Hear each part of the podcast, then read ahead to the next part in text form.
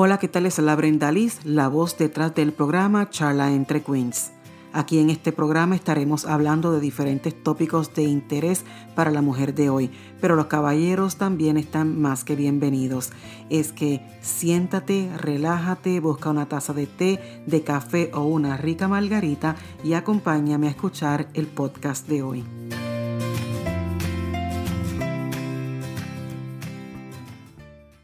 Hola, hola, ¿cómo están? Por fin aquí nuevamente con ustedes en nuestra segunda temporada de charla entre Queens.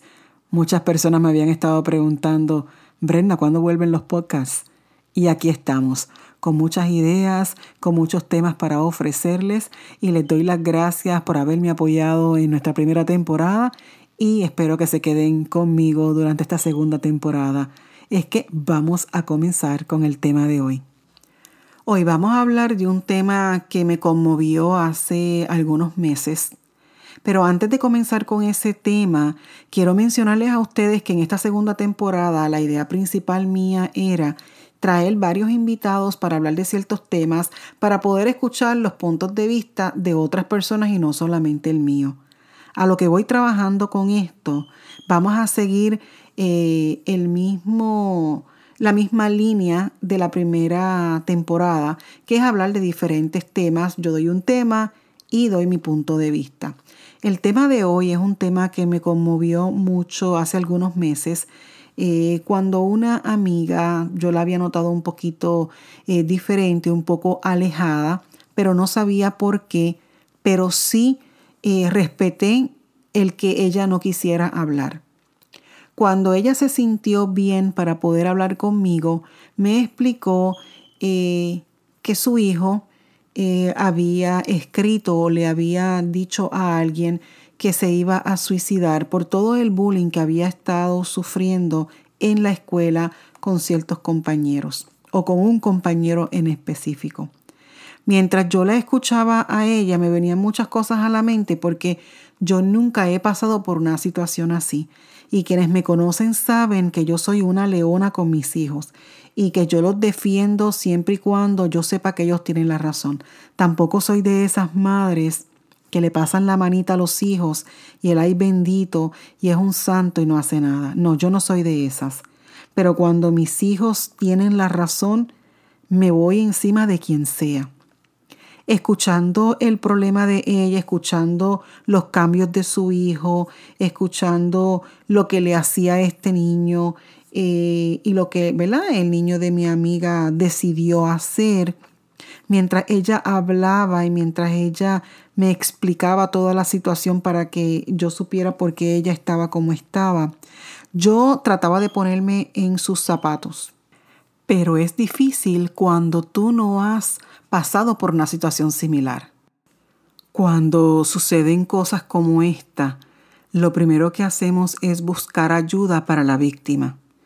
Buscamos terapistas, buscamos psicólogos, buscamos a alguien que ayude a la víctima a entender este proceso, a aceptar ciertas cosas y hacer ciertos cambios. Pero pocas veces buscamos ayudas para los padres. Mientras yo hablaba eh, con esta amiga, yo podía notar en su voz un poco de culpabilidad. Y yo creo que todos los padres en diferentes situaciones hemos hecho exactamente lo mismo. Nos hemos echado la culpa en algún momento. A lo mejor dije algo que empeoró la situación. A lo mejor no vi esta señal. A lo mejor sí vi la señal, pero la ignoré. Eh, son muchas las cosas que a lo mejor los padres, en medio de una situación como esta, eh, pues se comienzan a analizar y, comienzan las culpas. Y quiero decirte que en muchas ocasiones sí hay padres que tienen culpa de lo que les sucede a sus hijos porque no le dedican el tiempo. Pero en el caso de mi amiga, eh, yo sé que no es así. Y muchos padres allá afuera, como mi amiga, lamentablemente tienen que pasar por momentos tan difíciles como el enterarse de que su hijo planeaba suicidarse porque estaba cansado. Vuelvo y digo, yo la dejé hablar Y lo único que yo le dije a ella es que ella era la única persona que conocía a su hijo y sabía si esto le estaba haciendo por llamar la atención o si realmente había un problema. Que ellos como padres eran los únicos que podían determinar ciertas cosas y darse cuenta de otras. Pero culpabilidad no, porque nosotros como padres no llegamos a este planeta con un manual de instrucciones. Como padres tratamos de hacer lo mejor que podemos. Ahora, mientras yo la escuchaba a ella, a mí me entraba un coraje. Yo decía cómo ella pudo ir a la escuela y sentarse con el agresor de su hijo. Debe de ser bien difícil tú sentarte al lado del agresor de tu hijo, esa persona que lamentablemente empujó a tu hijo a tomar ciertas decisiones equivocadas. Yo como madre que defiendo a mis hijos con uñas y dientes, siempre y cuando tenga la razón, claro. No me imagino sentada en ese momento sabiendo que mi hijo se, quiere, se quería suicidar y viendo de frente a la persona que causó ese dolor. Mientras ella hablaba, mientras mi amiga hablaba, eso era lo que a mí me venía a la mente. Claro, todos eh, tenemos caracteres diferentes. Y a lo mejor ella no pensó eso. Pero yo, mientras ella hablaba, yo analizaba la situación si me hubiera sucedido a mí. Y lo hacía para poder darle a ella un consejo.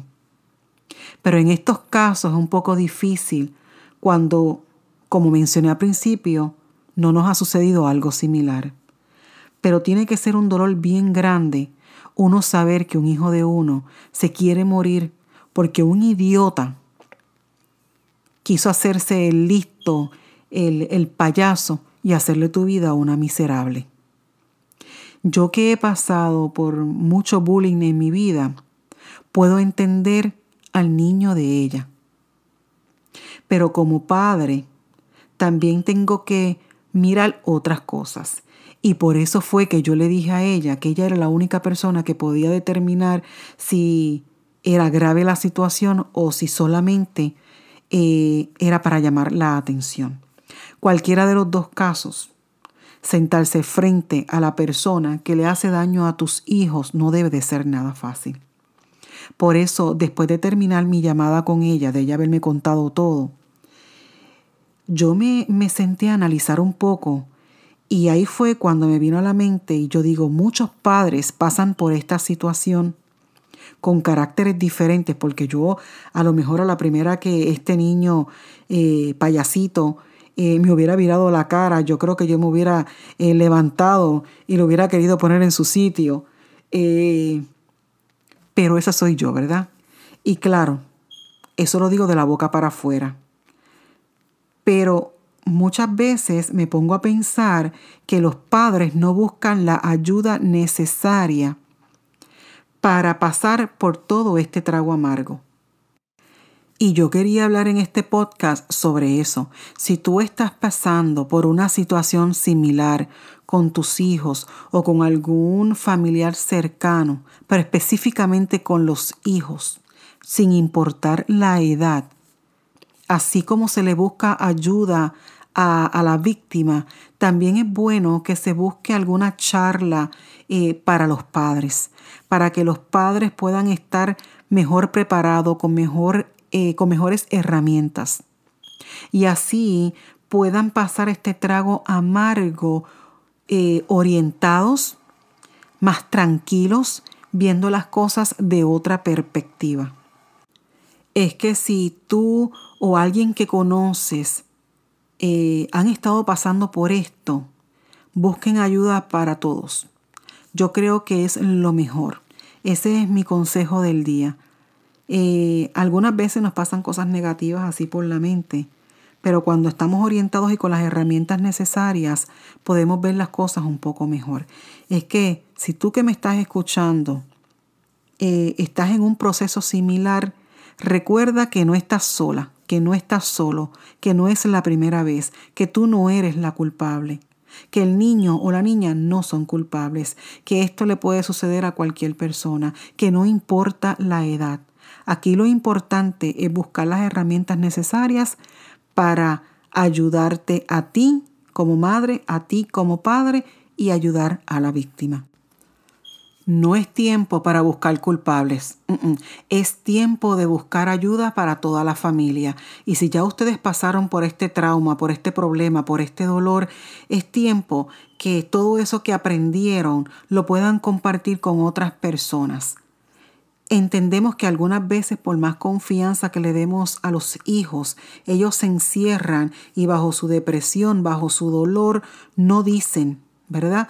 Lo que sienten. Pero yo pienso que hay que tener mucha comunicación con nuestros hijos y cualquier detalle, cualquier señal, por más pequeña que sea, tomarla en cuenta. Lamentablemente, muchos niños aparentan estar bien, o adolescentes, o incluso adultos, aparentan estar bien. Pero al final el dolor es tan fuerte, su depresión es tan mala, que lo los lleva a tomar una decisión errónea y muchos de ellos se suicidan. Lamentablemente, la cifra de suicidios va en aumento y es una pena. Me encantaría que las escuelas hicieran más, pero nuestros hijos no pueden recibir todo de la escuela. También necesitan a mami y a papi, necesitan consejos, necesitan decir lo que sienten y uno buscar la manera de hacer de que ellos tengan la confianza de soltar todo eso que hay dentro. Pero sabemos que es difícil. Por eso es que digo que es importante que todos en la familia busquen ayuda, busquen las herramientas necesarias para seguir ayudando no solamente a esa víctima, a sus hermanos, a cualquier persona que tengamos cerca, porque entiendo que todos nos podemos ayudar. Espero haya sido de ayuda este podcast y nuevamente muchas gracias por ser parte de esta segunda temporada. Quiero aclarar que las expresiones mías son eso, expresiones. No siempre tenemos los mismos gustos, las mismas ideas, las mismas opiniones, pero tenemos algo poderoso y es el respeto. No soy psicóloga, no soy terapeuta, solamente una amiga que trae diferentes temas y da su punto de vista. Me despido deseándole lo mejor a cada uno de ustedes y espero me acompañen en el próximo podcast. Les habló Brenda Liz.